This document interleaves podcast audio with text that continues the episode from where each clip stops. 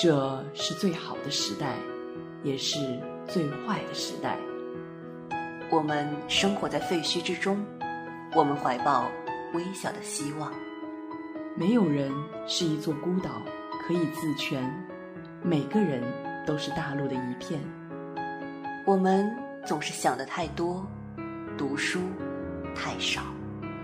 谐音彩华，读书十岁。欢迎来到清华大学广播台读书组的全新访谈节目《山月十岁》。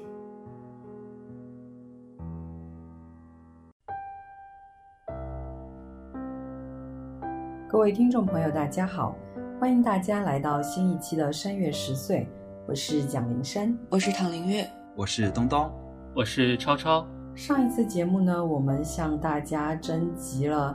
各种各样的留言，然后。大家也给我们很多反馈，真的是有很多很好玩又很感动的留言。那我们会在我们的新年节目里将大家的留言读出来，并公布我们的抽奖结果。所以在新年节目之前，还是欢迎大家继续给我们留言。那。今天呢，我们想说的是一本来自于德国作家塞巴德所写的《奥斯特利茨》这样的一本书。大家听到德国的时候，可能，呃，会想到德国在二战时期那一段历史，也就是纳粹集中营以及被迫害的犹太人。那的确，这本书的主轴就是跟纳粹以及犹太人有关的故事，但是这本书写作的方式很特别，所以我们今天将要带大家走进一个非常不一样的关于纳粹、关于犹太人的历史的描述当中。那塞巴德呢，出生于一九四四年五月十八日的德国，然后二零零一年十二月十四日在英国去世，而且是因为车祸去世的。而在这之前呢，他被法国列为非常有希望获得诺贝尔文学奖的人之一，所以大家都很唏嘘，觉得他因为车祸而去世，所以失去了诺贝尔文学奖获得的机会。我们可以看到，他出生的那一年是一九四四年，所以他的出生和成长的年代注定他是一个会受二战影响的作家。他在一九六六年。移民英国，一九八零年起开始文学创作，在英国、美国和法国反响热烈。他的作品以独特的手法处理当代文化论争的中心问题，比如回忆和记忆的作用、视觉艺术如摄影对历史记忆和回忆的意义。他的作品多反映局外人、外乡人的命运，就像他自己离开家乡到异地谋生。德国与犹太人的历史渊源也在他的文章中有较大的比重。他最著名的两本书大概就是《移民》以及最后这一本《奥斯特利茨》。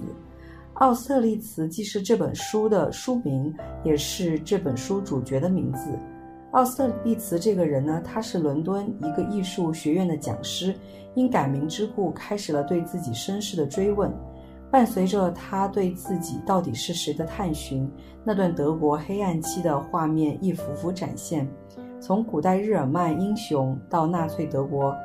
时期的各类要员，从高层政治人物到底层市民百姓，从图书馆到地铁站，从安特卫普到柏林，作者以冷静寂寞的笔调重现德国悲剧，以他独特的方式与历史相遇。该书于二零零二年获美国全国书评家协会奖，二零零九年因其经典性被英国文学网站评为新千年最佳小说。其实这本书呢有一个叙述者的角色，又有奥斯特利茨两个人他们之间的故事。所以最开始我想问问唐，能不能给我们梳理一下这本书的叙述者和主角奥斯特利茨的整个相遇以及他们相识的过程？那最开始就由躺来给我们梳理一下叙述者和主角奥斯特利茨的相遇，以及奥斯特利茨的整个人生轨迹。好了，之所以要有这么一个梳理，是因为书本它不是以按照历史发展的顺序来写的，它首先我们可以看到是叙述者，也就是文章中间的我，然后和奥斯特里茨在一九六七年在比利时的时候相遇了。他们只是路人的这样一种身份，然后在车站等车无聊的时候，这个文中间的我就注意到有一个人正在速写，就是画那个建筑的情况，他感觉很有趣，就过去找他聊天，然后他们就这样认识了。之后呢，又有几次偶遇，两个人就开始聊自己的人生。作者就写下了奥斯特里茨叙述的关于自己的人生，所以这个轨迹时间是被打乱的。那我简单的梳理一下，奥斯里茨呢，他本来是捷克人，在他四岁半那年，就是一九三九年的时候，他被送上了去往英国的逃亡的火车，然后在威尔士被一对传教士艾利亚斯夫妇收留了。在这个过程中间，他就渐渐遗忘了自己的身世，也遗忘自己的语言。等到他大概十二三岁的时候，他突然有一天知道了自己的原名叫雅克·奥斯特利茨。从此之后，他就对这个自己的名字、自己的身世产生了好奇。在整个一生中间，他就一直在回旋追溯着自己的身世，一直到一九九二年的时候，他才真正得知自己的身世是怎么样被运往英国。然后他又去了捷克的国家档案馆去查询自己的过去，知道自己的父母的名字，然后开始慢慢唤醒对于捷克语的这样一种很陌生的认知。到一九九三年的时候，他生病住院，然后又出院，最后在一个花卉园里面工作。然后他依然放不下对自己父母的这样一个追寻，于是他去追寻自己母亲的轨迹在捷克。然后他的父亲因为在战时逃难时候去了法国，于是他又去了法国，想要知道自己的父亲到底发生了什么。在这整个过程中间呢，叙述者也就是这个我，一直不停地穿插在奥斯特里茨的一个轨迹中间。他会通过奥斯特里茨聊天的这样一种形式，把他的过去的一些情况，然后展现给大家，大概就是这样吧。其实，奥斯特利茨跟这个叙述者他们所相遇的地方，都如唐所说，其实跟奥斯特利茨的身世息息相关。所以在每一次相遇当中，我们看到这个地名的时候，可能都会有很多的联想。那之后的节目当中，我我们也会聊到。这本书当中所出现的人名、地名以及相关的文学作品，那关于这个问题，其实我还有一个延伸的问题，就是可能大家一开始看到这本书的时候，就会发现它叫奥斯特利茨，那就会好奇奥斯特利茨到底是一个什么样的地方，它发生过什么样的事？我想问问各位有没有这个好奇，然后去查过？超超有查过吗？这个书名的奥斯特利茨，其实我当时看到的时候是觉得有一点眼熟的，因为好像好像有在哪看到这个名字，然后去搜了一下，呃，是就是在那个十九世纪初，呃的一个奥斯特利茨战役，那就在这个地点发生，当时应该是拿破仑法国，然后对阵奥地利和俄国的联军，在这个地方发生了一场就是意义还比较重大的一个战争。这应该也是，就是因为当时呃法国很强大，所以有多次的这个呃联合抗法的这样的战争，然后这也是其中非常重要的一次。那东东还有什么别的理解吗？其实如果不是灵山，就是在我们聊这个书的时候，把这个问题列在了第一个问题，我当时看到的时候，我完全就是把它当做一个陌生的外国人的名字，然后再看待的，然后所以我当时也没有想到它跟那个战争的关系。然后后来问了这个问题以后，我也就去搜了一下。但是我其实在这个书的过程中，我也因为我的历史知识可能相对来说比较差，所以我没有太理解，就是这个战争和就是这个书之的，就是这个奥斯特利茨本身的这个人生轨迹的故事之间的联系。我仅仅是因为我觉得在这个书里面，这个主人公他小的时候他不知道自己的原名，然后知道自己的名字了以后，从这个名字出发去寻找。自己之前的人生的故事，还有自己的祖辈、父辈的这样的，呃，自己的父亲和母亲的这个故事的时候，是以这个名字为线索的，所以我觉得它是很重要，才会成为这个书名。那我并没有自己去理解到和这个战争之间的这种关系吧。那唐呢？嗯，我看到奥斯特利茨这个名字其实是有一点熟悉的，因为在巴黎有一个奥斯特利茨的车站。所以我在之前的时候就有了解过这个战争，所以在我看来，他叫这个名字实际上是用奥斯特利茨，然后把两场战争联系在了一起。一个就是刚才超超所讲的拿破仑的那个战争，然后还有一个就是他的故乡，在二战期间遭受到的一个战争。所以他这个名字实际上重要的地方是在于把他。这一个小朋友，然后和他的故乡联系了起来。他很小就离开了故乡，然后失去了关于故乡的一切记忆。但是在他重新获知自己的名字的时候，他就在那个时刻把他和过去那段战争的历史和他的家乡联系了起来。所以我觉得作者用了让他叫了这个名字，然后又把这个名字作为书名，是有这样的一个意义在。刚刚唐所提到这个，我觉得应该是一个很好的解读。我记得在。我自己上课的时候讨论到这本书时，有同学就会提到奥斯特利茨这个名字是跟捷克那样的一个地域背景相关的，所以抹掉这个名字确实就好像，呃，抹掉了他的故乡一样。那其实说到这本书《奥斯特利茨》，我们必须要一直铭记在心的就是奥斯特利茨是一个虚构的人，然后这整个故事是一个虚构的故事。那我想问一问各位，就是小说以一种虚构的方式去呈现当年非常真实的纳粹集中营的创伤，我想问问，这给大家会带来一种什么样的阅读感受？是这样的，就是小说刚刚其实唐已经有讲到了，它的叙述方式是由一个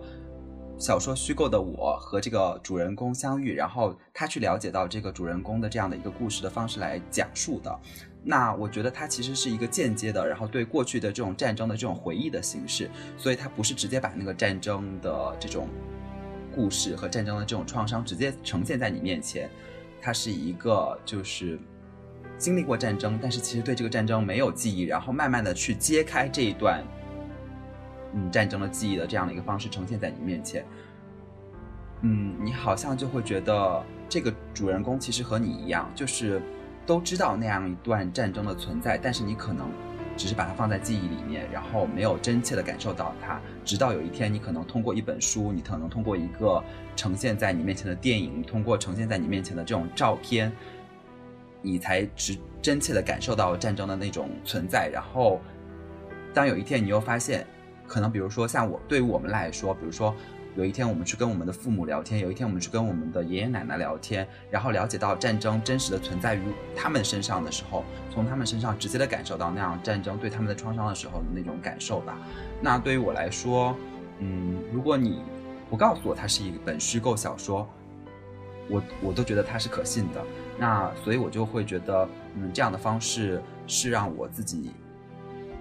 会觉得更有亲近感的，就是他和我的。身份会很接近，然后所以我会很容易去相信他这种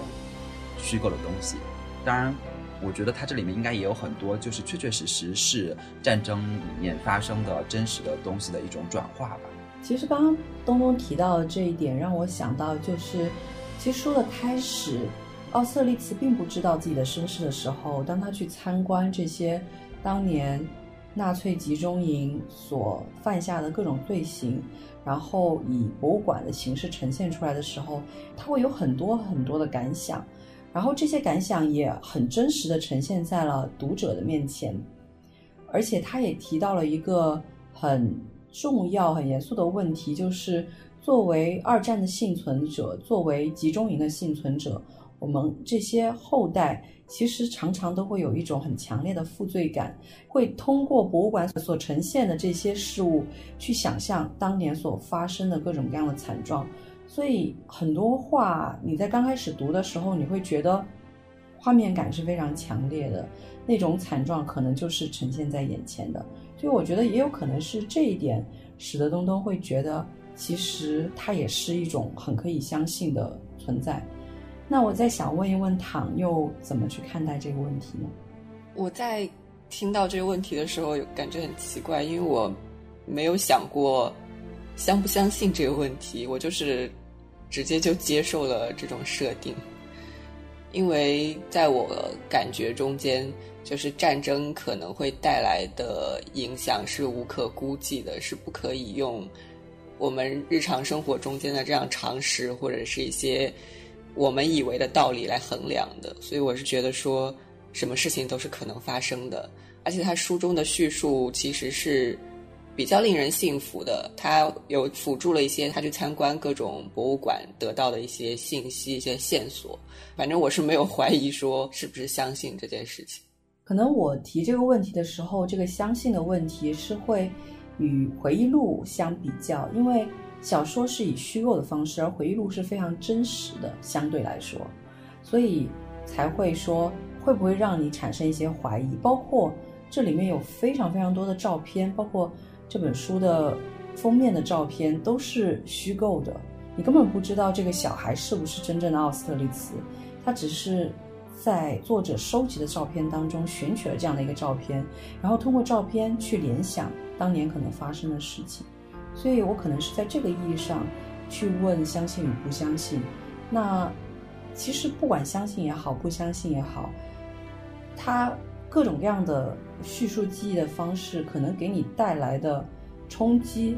都还是非常强烈的存在在那里的。接下来我想再问问超超，又会有什么样的想法呢？对，就像灵山刚才说到的一样，就是，呃，这本书里面掺杂了很多那个照片，对应着那个，呃，比如奥斯特利茨回忆他自己的一些事情的时候，然后会有对应的那个照片，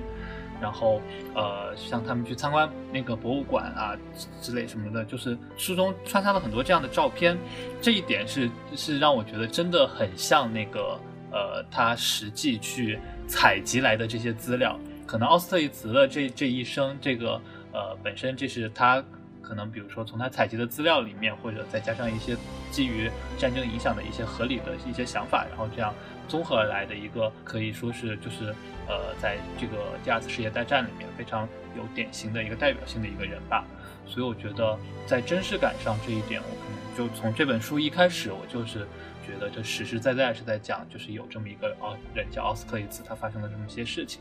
然后，另外这本这本书，呃，在讲到就是战争对人的影响的时候，其实我觉得，呃，他选取的这个奥斯特利茨，其实他的这个年纪，我觉得也是一个，呃，我们可以去看一下的点。奥斯特利茨他其实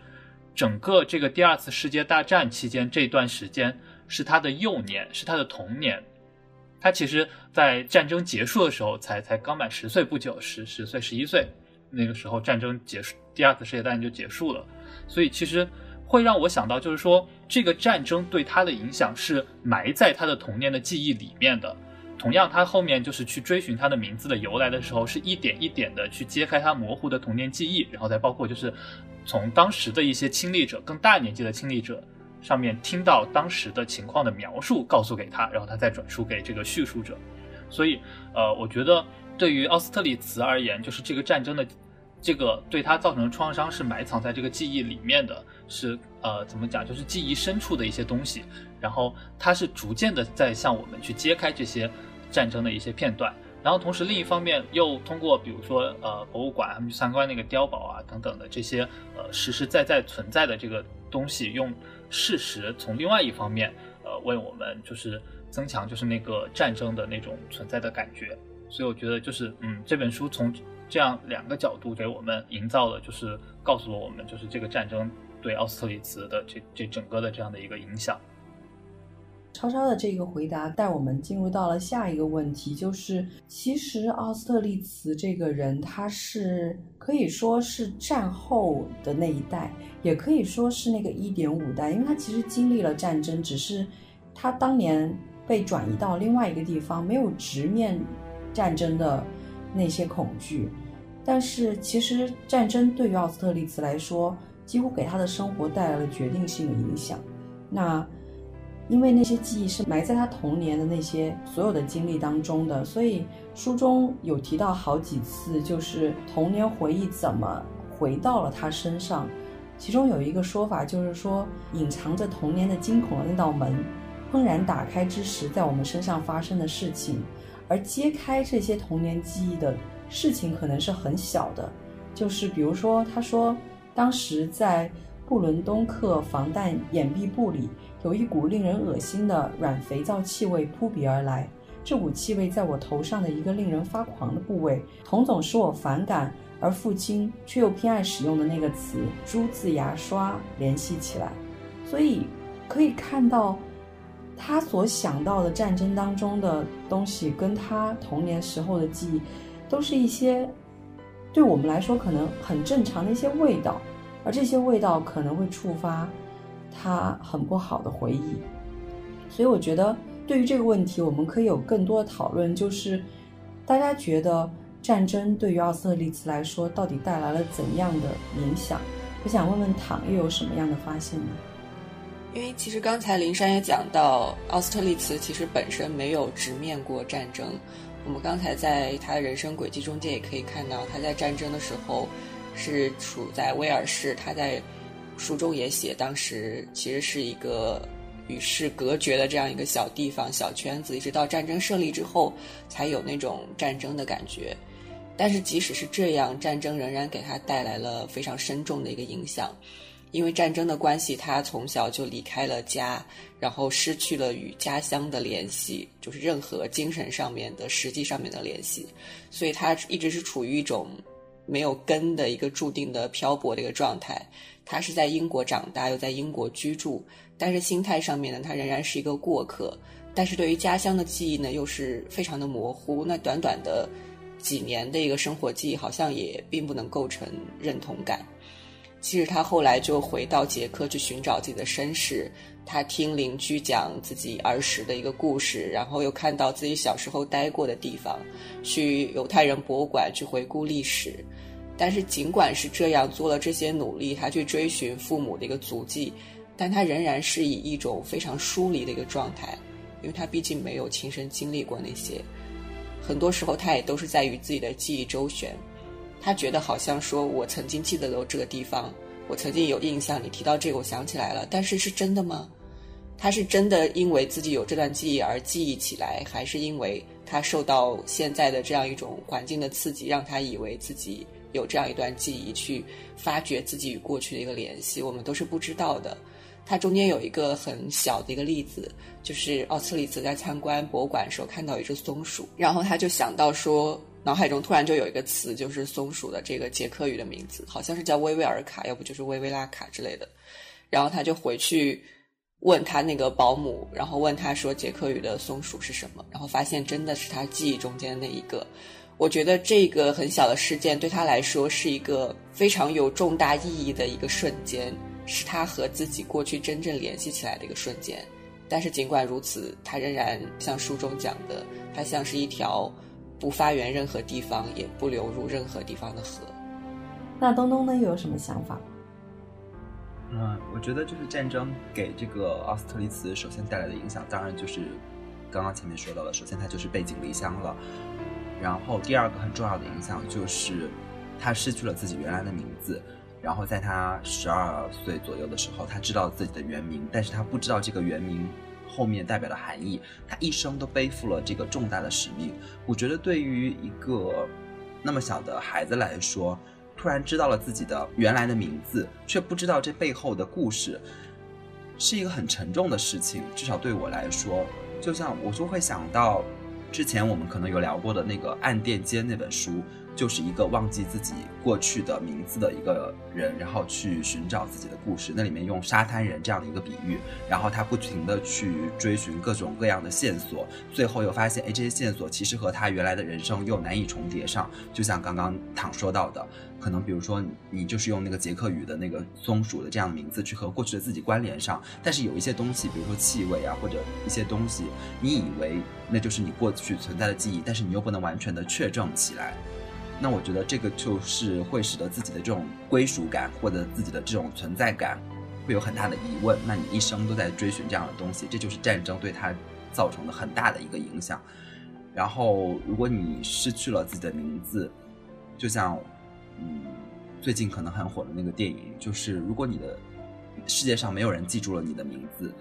没有人记住了关于你的记忆，你可能就真的在这个世界上消失了。那主人公奥斯特利茨他就是。关于过去的这些所有的东西，就是紧紧抓住了剩下的这一个名字，这就是他唯一存在这个世界上，好像就是救命稻草一样，他要紧紧的抓住它，就会觉得他很可怜。就是虽然他没有直接受到那个战争那样的嗯迫害，然后受到像真正的纳粹集中营里面那样的凶残的那样的对待，但是即使这样的幸运的存活下来了，他活在世上仍然很痛苦。嗯，是的，其实关于这一点，就是战争给奥斯特利茨带来的影响。那刚刚躺跟东东描述到了他前期，然后之后带来的各种各样的影响，但是其实所谓的之后的痛苦，很多的是奥斯特利茨对于自己的人生，对于整个世界的某一种带着一种折磨性的思考，就是。他对于时间的思考跟一般人不一样了。他觉得时间不应该只是线性的而已。他觉得时间其实没有过去、现在跟将来，所有东西应该是并列在一起的。而这样造成的结果就是，他觉得死跟生也是同一件事情。可能死者就生活在生者中间，然后同时他又不断的受到他渐渐恢复的记忆，或者说，甚至是。有些错综复杂、有些混乱的记忆的折磨，他不知道什么是真，什么是假，然后，但是又想去知道那个真实，所以他在不断的追寻他自己、他父亲、他母亲的记忆的过程当中，其实他是在不断的得到的是一种很痛苦的感觉。呃，刚才灵山讲的那一段，其实我当时看书的时候印象也很深刻，所以我当时还把它标了出来。就是奥斯特利茨他关于就是对于时间对于死亡的一个想法，他在那个地方他其实写到说他觉得他就希望时光不要流逝，然后他希望说可能一切都依然如故，或者说就是所有的瞬间都同时并存，在历史所显示的事情当中没有任何事是真实的，已经发生的事根本就还没有发生，而是恰好在那一瞬间，就是他当时对这种时间的这种感触，会觉得就是。战争对于奥斯特利茨最大的一个创伤，可能就是夺去了他的根源，他的起源。所以，当一个人就是可能你你的产生、你的起源被剥夺了之后，你会觉得就是你好像感受不到你在时间流逝当中的这个你存在于这个时间当中的确实感，可能就是呃这个我觉得可能是对他造成的这个最大的创伤。然后，于是他可能一生都会觉得就是。呃，自己缺乏就是这种时间流逝的真实感，而是自己就是生活在这些片段的记忆当中，各个瞬间并存的这样的一种感觉。然后，呃，我觉得其实这里虽然奥斯特一词他是因为很小的时候就就因为战争爆发而离开，然后当时就是整个一家三口分散在不同的地方，然后包括之后就是连自己的名字也失去了，就是基本上已经完全不记得自己的这些事情了。但我觉得这也会让我联想到另外一种，就是战争所带来的创伤，就是 PTSD，作为二战之后被关注的这样的一个呃症状，里面其实有一些症状是类似的，比如说参与过那个战争的人，他们不再记得那个战争相关的那些记忆，他们呃可能出于保护自己的目的而忘却了那段记忆，或者说经常会因为某一些生活中可能有一些相连的这样的一些刺激，导致他们。突然想起战争当中的某一些片段，然后导致他们处于非常痛苦的那个状态之中。呃，我觉得这这里其实是呃有一些其实和这些也有一点相似性，会让我想到这这一种就是创伤的形式。嗯，其实这本书应该是 PTSD 的一个阐释的典型事例，就是里面你可以找到很多的例子来证明 PTSD 可能出现的各种各样的症状。其实刚刚我们所聊到的，更多的可能是关于这本书的主角奥斯特利茨的故事。但我们不能忘记的就是，这本书之所以会呈现在读者的面前，更重要的是因为有这个叙述者，去把所有奥斯特利茨说的故事把它记在书中。然后，其实整本书就是这两个人物相遇为线索。而不断的说出奥斯特利茨的故事的，然后不仅仅只有奥斯特利茨，包括叙述者本人他的一些记忆也掺杂在了本书当中。所以我想问一下，这种结构给大家带来了什么样的阅读感受呢？从躺开始，我个人是觉得这种结构就蛮普通的吧，就是一个叙述者讲述讲述别人。自己听到的一个故事，是没有什么特别的，因为还经常看到这种 这种结构的。然后，尤其是在这本书中间，这个叙述者其实是一个穿针引线的一个作用，在整个过程中间，他对奥特里茨的身世这样一个叙述也不是一个线性的，而是可以根据自己与奥斯特里茨相遇，然后随便安排的。其实是让我们追随着奥斯特里茨的足迹，去一步一步了解到自己的身世。因为他在前面初遇奥斯特里茨的时候，他讲过说。呃，这个人好像不是很喜欢讲自己的身世，但是后来他发现他不是不喜欢讲，而是不知道那个时候，所以我们也就跟随着叙述者的这样一个节奏，去看奥斯特里茨是如何一步一步去追寻自己的过去，他先去了哪里，又去了哪里，然后每个地方发生了一个什么事情。这种角度的话，相对来说会让我们比较有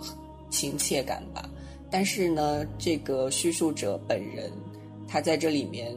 出于自己是出于怎样的一个兴趣去追寻这样一个故事的话，我觉得在书中我是没有看出来，但是应该可能有其他解读吧。嗯，其实呃，我觉得我自己的一个解读就是，对于那一代人来说，我觉得他们对于二战的历史应该是很执着的，所以当有一个人可以让他去了解二战当中到底发生过什么的时候。他应该会很有兴趣去知道，但是又有一点害怕知道，所以可以看到整本书当中，叙述者似乎都是随缘，但是又期待跟奥斯特利茨相遇。啊，这是我的一些解读。那我再想问一问东东，又有什么样的想法呢？其实唐刚刚前面也说到了，这本书的这种结构其实就是一种通过叙述者，然后可以使得这个。对于主人公的这个事件的叙述，可以变成一种非线性的叙述，然后我们也可以追随着这个奥斯特利茨对他过去的这个记忆的方式，然后一步步的跟着他去找到这样的过去的这种记忆的片段。同时，在这个叙述的过程中，因为这样的非线性，也可以让我们更多的去感受到刚刚就是呃我们在聊到战争对他的创伤的时候的那种他自己对于这种记忆的不确定性。嗯，但这种结构确实像唐说到的，我们自己其实，在之前读的很多这种，比如说五号土场啊，或者这些书里面，都有见到这样的非线性写作。然后另一方面，嗯，如果说就是这个叙述者和奥斯特里茨的这个经历有什么关联性的话，我是会觉得，嗯，其实这个叙述者在一开始的时候，他就讲到他自己也会有一些，就是比如说他他会觉得他。看到那个一开始的那个就是安特卫普的那个车站和夜间动物园的那种莫名的那种关联性，可能就是这样的。就像我们每一个人可能在生活中也会觉得有一些东西好像是自己的前世记忆一样，然后也会去对这样的东西充满了好奇。就是这样的关联性让作者保持了对奥斯特利斯的这种好奇，但是这种好奇又不足以使得他。嗯，去保持说一定要追随这个奥斯特利茨去怎样，然后才可以说在这个过程中，啊偶遇，然后又对他有一种神秘感，然后慢慢的去揭开了这样一个。最后我还想问大家一个问题，就是其实这个我刚刚也有提到，就是书中有提及各种各样的历史文学作品，还有地名。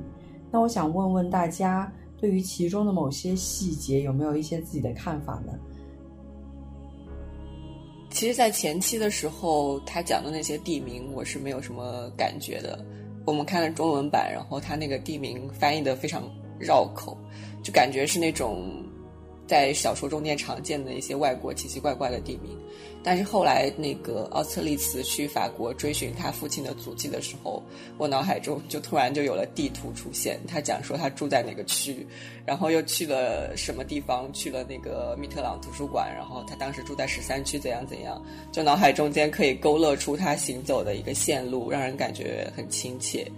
就是除了这个地名，这个书中间用了很多照片，然后这个照片中间。可能不一定是和真实历史有关系，但是是和地点有关系的。所以在看到这些照片的时候，也会让人有一种比较真实、比较亲切的感觉。另外，我觉得照片有一个非常非常重要的用途，就是让人可以休息一下。因为这本书它没有章节，然后它大概十几页才会有一个自然段。看电子书看的我是非常非常累，所以这是我唯一一本《陆山月》这么长时间以来唯一一本我把它。打印出来的一个书。因为我真的看了太累了，我中间一走神的话，我就不知道我自己看到哪里了。所以我非常感谢有这样一些照片，可以让我标记一些节点。甚至在我回顾这本书，我想要说我记了一些片段下来，我想要说大概是在什么位置的时候，发现我没有办法标记出来。我不可能像看其他书一样，我说大概在第第五章的结尾，或者是第九节的开头、中间之类的，它没有这样一种概念。所以要么就是把它。记录在我的那个 OneNote 里面，要么就是把那张那页纸给叠起来，或者就是用照片来作为一个记忆的标点，所以大概这样吧。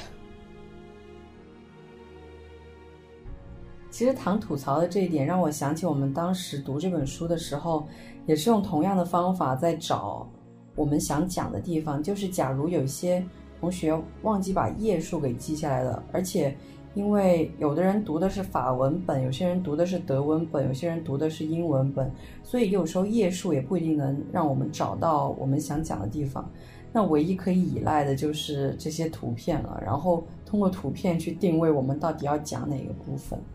那我想问问东东呢，又有哪一些文学历史或者地名让你有一些联想？嗯，其实这里面你要说出现的历史，我刚刚最开始已经讲到了，因为我历史比较差，所以我。真的就是对这里面提到的历史相关的知识比较少，但是这里面提到的这些地名就会让我想到，就是当时我们在录去年的那个过年节目，还是我当时刚到英国的时候那个节目的时候我讲到的，就是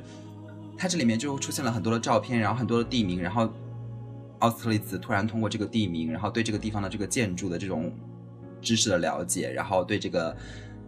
地方的这种场景的回忆，然后联想到他自己过去的记忆，我就想到，当时我你不是问我在英国有看到什么，我就讲到我每天经过学校那个大门，然后那个大门的那个照片就和这里面的这个很多的这个建筑的照片有点相似，然后就会在那个大门那个入口处有一块碑，然后写着那个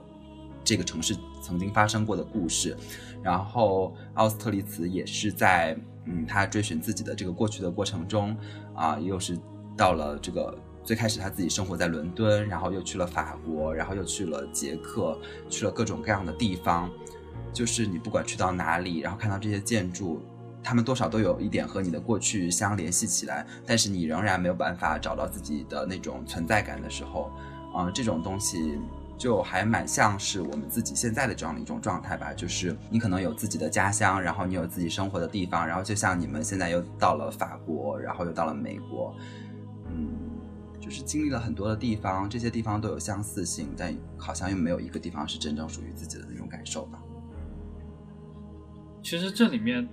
大部分的那个小的地名，就除了比较有名的以外，可能我就不太清楚它是是哪了。但是那个呃，就是大的国家，就比如说呃，那个奥斯特里茨，它其实是呃生于捷克嘛。那其实，在那个第二次世界大战里面，就是捷克的那个那个虽然虽然很小了，但是。他本身扮演的那个角色，在那个一战里面，就是奥匈帝国分裂之后，然后留下的那个捷克那一片，然后在那个第二次世界大战被德国绑起来了。书里面其实也讲到，就是在那个德国开进来的那一天，其实我们是可以感受到，就是那个当时的那个场面，就是国内的所有的一切被德国接管，然后呃，所有就是德国对于犹太人不友好的那一套，然后包括大家的这个生活，大家是在那一天突然接受这个政治上的改变。然后突然接受生活上的这样的一个改变，啊，包括作者的父亲前一天也已经就是赶赶紧逃亡去巴黎了，因为就是呃在政治上会有一些不利的因素。那这个地方真的是事实上也是在那个当时那个历史情况下，就是是突然接受的这样的一个转变吧。所以我觉得这一点会让我呃会稍微联想到就是当时的这样的一个历史的情况。然后这一种其实对于普通的。居住在当地的这个平民来讲，是一个非常非常恐怖的一个变化。就是你想象一下，就是你昨天生活在这个政权，然后明天就是这个政权的整个就是变化了，然后你的生活就是从从你平时去商店买东西、你工作什么的，就是从所有的地方翻天覆地的就在这一页里面的这样的一个巨变。我觉得这是呃战争所带来的一个非常巨大的一个对于平民来说的冲击。除了大家提到这些之外，我还想说一个，也是在课上老师提起我们去注意的一件事情，就是，我们上这门课刚开始读的是波德莱尔跟巴尔扎克，那读到巴尔扎克的时候，老师就有布置一篇叫做《下辈上校》的一篇文章，是在那个大部头的人间喜剧里面当中的一篇。那夏贝上校的故事就是，他实际上是拿破仑时期的一个非常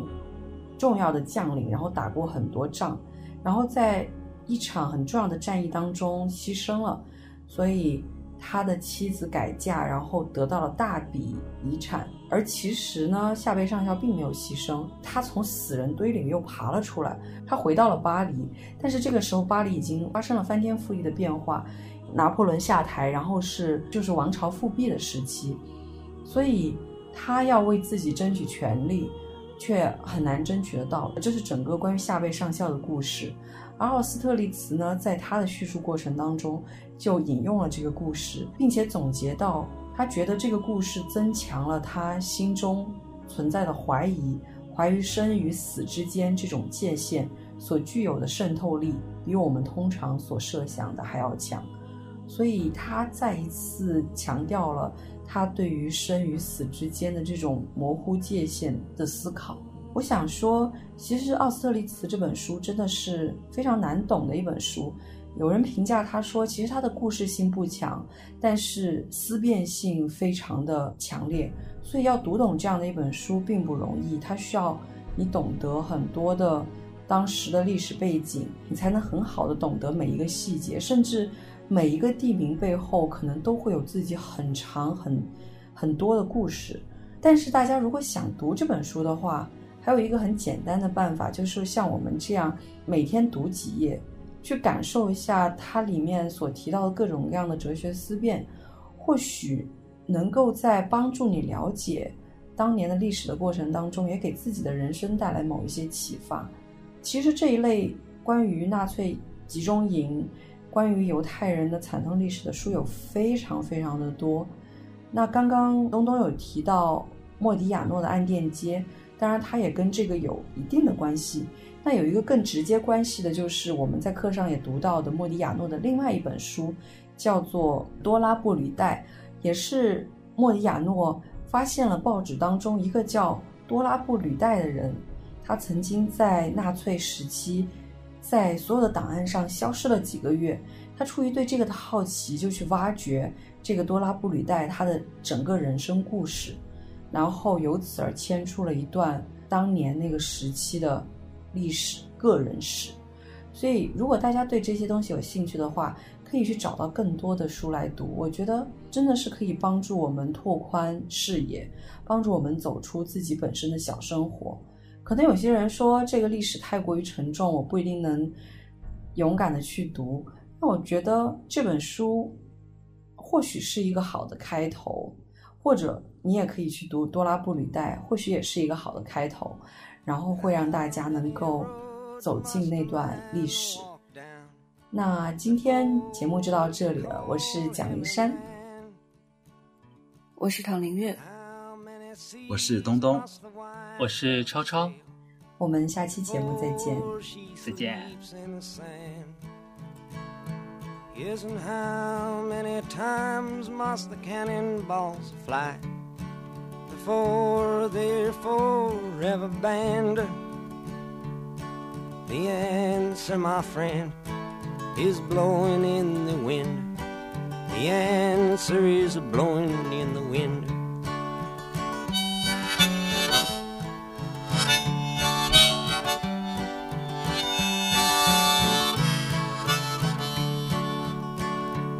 Yes, and how many years can a mountain exist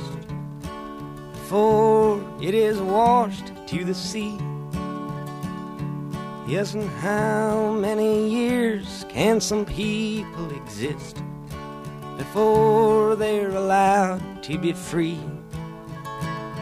Yes, and how many times can a man turn his head and pretend that he just doesn't see the answer, my friend,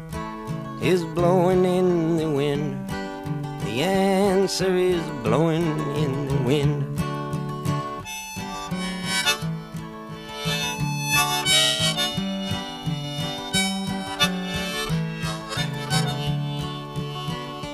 Yes, and how many